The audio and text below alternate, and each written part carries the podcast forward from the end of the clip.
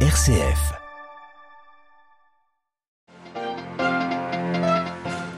Visite à Kiev ce matin du président français Emmanuel Macron, du chancelier allemand Olaf Scholz et du chef du gouvernement italien Mario Draghi.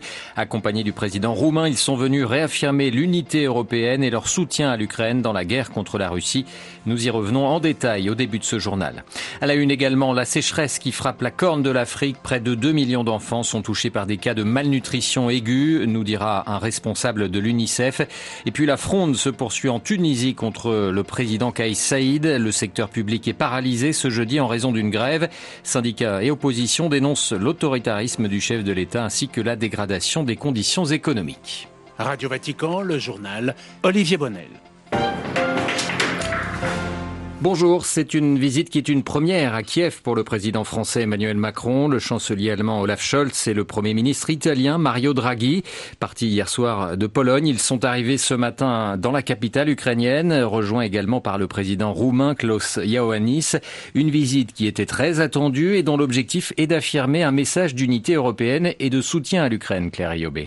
Oui, cette visite qui n'avait pas été officiellement annoncée à l'avance est fortement symbolique, Olivier. Elle est la première qu'Emmanuel Macron et Mario Draghi effectue en Ukraine depuis le début de la guerre et a lieu dans des circonstances, on le sait, exceptionnelles. C'est la première fois de son histoire que l'Europe s'engage politiquement et humainement aux côtés d'un pays non membre qui est victime d'une attaque de la part d'un membre permanent du Conseil de sécurité de l'ONU. Les quatre dirigeants étaient il y a quelques minutes à Irpin, dans la banlieue de Kiev, une ville devenue symbole des destructions et des atrocités commises par l'armée russe. On écoute Emmanuel Macron. Nous continuerons ce soutien dans la durée sous toutes ses formes. Il y a aussi le soutien politique c'est ce que nous avons voulu faire en venant euh, ici à quatre pour euh, à la fois nous rendre compte, témoigner de notre respect euh, et de notre admiration pour le courage des Ukrainiens et des Ukrainiens et pour pouvoir avoir cet échange avec le président Zelensky et parler de la suite. Alors justement, qu'est-ce que l'on peut attendre de la suite de cette visite, Claire? Eh bien, Olivier, à court terme, l'UE doit répondre à la fin du mois à la demande de candidature de l'Ukraine et est divisée entre ceux qui veulent accélérer les procédures pour des raisons géopolitiques et ceux qui redoutent la précipitation. Hier, en Moldavie, Emmanuel Macron, qui préside le Conseil de l'Union européenne jusqu'à la fin du mois, a plaidé pour un signal positif et clair au prochain sommet européen. Ainsi, la France pourrait apporter son soutien au candidat malgré ses réticences initiales. Les douze prochaines heures seront déterminantes sur ce dossier dossier brûlant.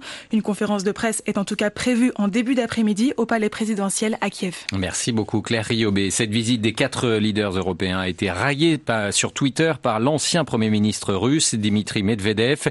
Les amateurs européens de grenouilles, de saucisses de foie et de spaghettis adorent visiter Kiev avec une utilité, une utilité nulle, a-t-il commenté sur Twitter. Cela ne rapprocha pas l'Ukraine de la paix, l'horloge tourne. Fin de citation. La question de l'aide militaire aux forces ukrainiennes est toujours, on l'a vu, d'actualité. Hier, les États-Unis ont annoncé une nouvelle aide d'un milliard de dollars en armes lourdes à Kiev. La Slovaquie a annoncé ce jeudi l'envoi, elle, de plusieurs hélicoptères ainsi que des roquettes Grad. La Commission européenne a lancé trois procédures juridiques contre le Royaume-Uni en cause le non-respect du protocole nord-irlandais signé lors du Brexit. Pour la Commission, une modification unilatérale de ce protocole serait une violation du droit international et certains affirment même que la survie de l'accord euh, de commerce et de coopération est menacée. À Bruxelles, la correspondance de Pierre Benazé. La Commission européenne relance d'abord une procédure d'infraction de l'an dernier. Elle avait été suspendue dans l'espoir de trouver une solution négociée. En l'occurrence, le Royaume-Uni est accusé de n'avoir pas respecté les certifications pour les produits agroalimentaires. Deux nouvelles procédures sont ensuite lancées. La première accusant le gouvernement britannique de n'avoir pas transmis les données douanières et la deuxième pour n'avoir pas effectué les contrôles sanitaires et phytosanitaires et n'avoir pas doté les postes de douane de suffisamment d'hommes ou de matériel. Maroš Šefčovič, commissaire européen chargé des relations avec le gouvernement britannique rappelle que le Royaume-Uni a négocié, signé et ratifié le protocole pour l'Irlande du Nord. Cela nous a pris plus de quatre ans pour trouver ce compromis délicat. C'était la meilleure solution que nous pouvions trouver ensemble. Je dois dire que les solutions uniques et concrètes que nous avons développées pour l'Irlande ont été expressément demandées par le gouvernement britannique. Nous n'imaginons pas pouvoir trouver quelque chose qui correspondra mieux à ces trois priorités paix, absence de frontières et protection du marché unique. Pour l'UE, le protocole pour l'Irlande du Nord peut fonctionner si les Britanniques acceptent enfin de discuter d'une manière sensée des modifications proposées en octobre par la Commission européenne. Pierre Benazet, Bruxelles, RFI pour Radio Vatican. L'Italie est épinglée par la Cour européenne des droits de l'homme pour les violences domestiques. Selon les juges de l'instance judiciaire du Conseil de l'Europe basée à Strasbourg, Rome a violé l'article 3 de la Convention européenne des droits de l'homme qui interdit les traitements inhumains ou dégradants. Les violences conjugales qui sont monnaie courante dans la péninsule italienne et qui font régulièrement la une des médias. La CEDH qui a notamment condamné l'Italie à verser 10 000 euros à une plaignante qu'il avait, saisie saisi en 2019. Ce jeudi marque la journée internationale de l'enfant africain, l'occasion pour l'UNICEF de rappeler le drame des mariages précoces et des mutilations génitales sur le continent. Environ 140 millions de femmes et de petites filles en Afrique ont subi des mutilations euh, féminines, dont plus de 40 millions ont également été victimes de mariages précoces, déplore l'organisation de l'ONU dans un rapport. Un autre rapport publié ce jeudi matin concerne la situation sécuritaire dans le Sahel. Un collectif d'une cinquantaine d'ONG locales dénonce l'approche essentiellement sécuritaire des autorités maliennes, burkinabées et nigériennes qui mettent en danger la sécurité des civils.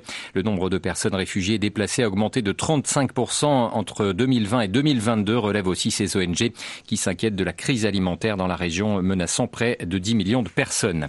La crise alimentaire au Sahel, mais aussi dans d'autres régions d'Afrique est préoccupante. C'est le cas notamment de la Corne de l'Afrique où près de 2 millions d'enfants font face à une malnutrition sévère aiguë, une situation qui se détériore, rappelle Louis Vigneault-Dubois. Il est le porte-parole de l'UNICEF pour l'Afrique Nous devrions en ce moment être euh, en pleine saison des pluies. Malheureusement, la pluie n'est pas euh, le rendez-vous pour la plupart des régions.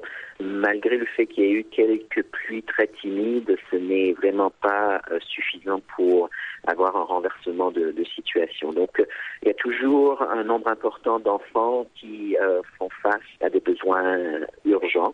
À ce moment, nous comptons environ 10 millions d'enfants pour toute la région de la Corne de l'Afrique qui sont impactés par la sécheresse et donc qui font face à la malnutrition, au manque d'eau potable et aussi qui font face à des déplacements et à un risque que leur éducation soit interrompue. Nous en sommes maintenant à 1,8 million euh, d'enfants qui font face à une malnutrition sévère Donc ces enfants ont besoin d'être euh, suivis. Si les prévisions météorologiques vont se poursuivre comme c'est pour le moment, ce, chiffre risque d'augmenter jusqu'à 2 millions d'ici les prochaines semaines. Louis Vigneault, Dubois, porte-parole de l'UNICEF pour l'Afrique subsaharienne, interrogé par Françoise Niamien.